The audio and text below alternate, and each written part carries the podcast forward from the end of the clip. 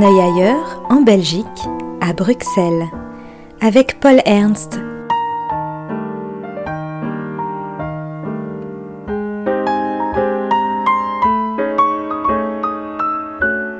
Pour un décrochage bruxellois.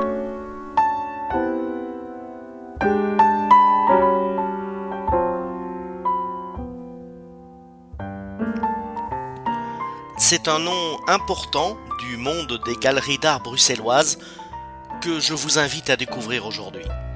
Almine Reich est active à Bruxelles depuis une quinzaine d'années maintenant et partage ses activités entre Paris, Londres, New York et Shanghai.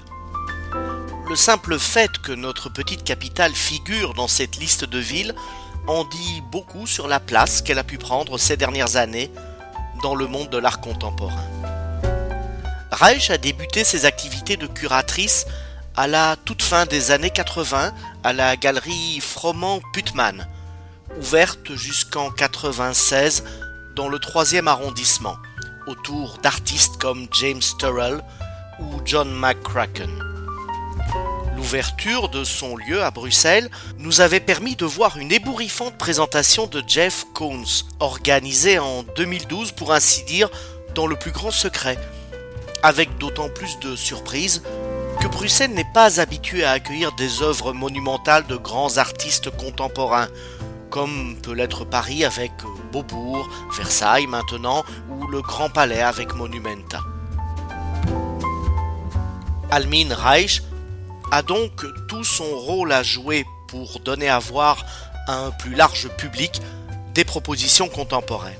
Et dans la rubrique Potin, elle est l'épouse de Bernard Ruiz Picasso, petit-fils du peintre, qui se spécialise dans les grandes expositions consacrées à son grand-père.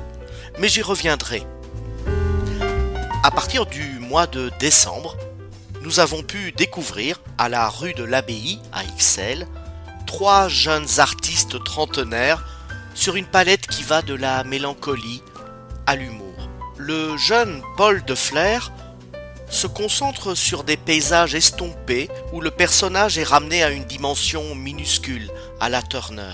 Ce rapport installé entre la nature et l'homme ramène à des émotions de trouble inquiet et de recherche d'harmonie, où les éléments nous font balancer entre le déséquilibre et le bien-être, entre la rencontre de l'autre et la méditation solitaire.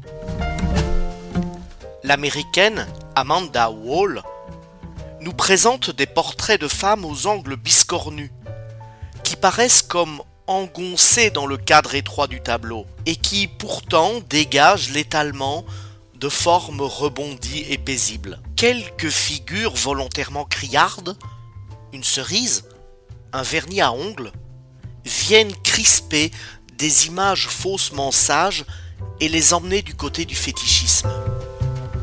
Le spectateur est interdit de confort, il est ramené au malaise, au voyeurisme, et les perspectives en contre-plongée font grandir démesurément un coude, un pied, tiens comme rappelez-vous dans ces tableaux de Picasso.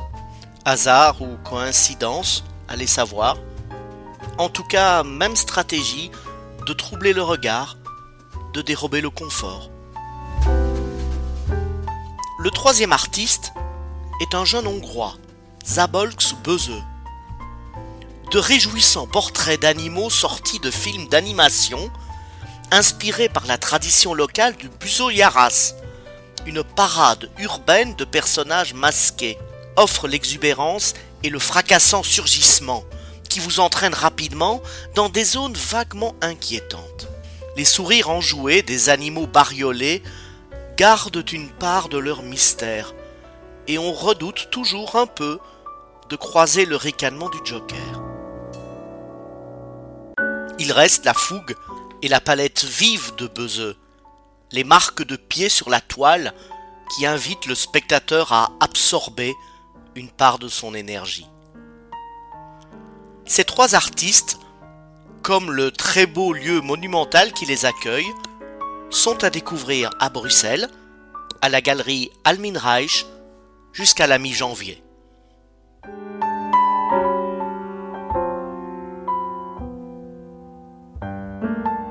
C'était Décrochage bruxellois avec Paul Ernst. Une exposition vue de Belgique à retrouver aussi en podcast.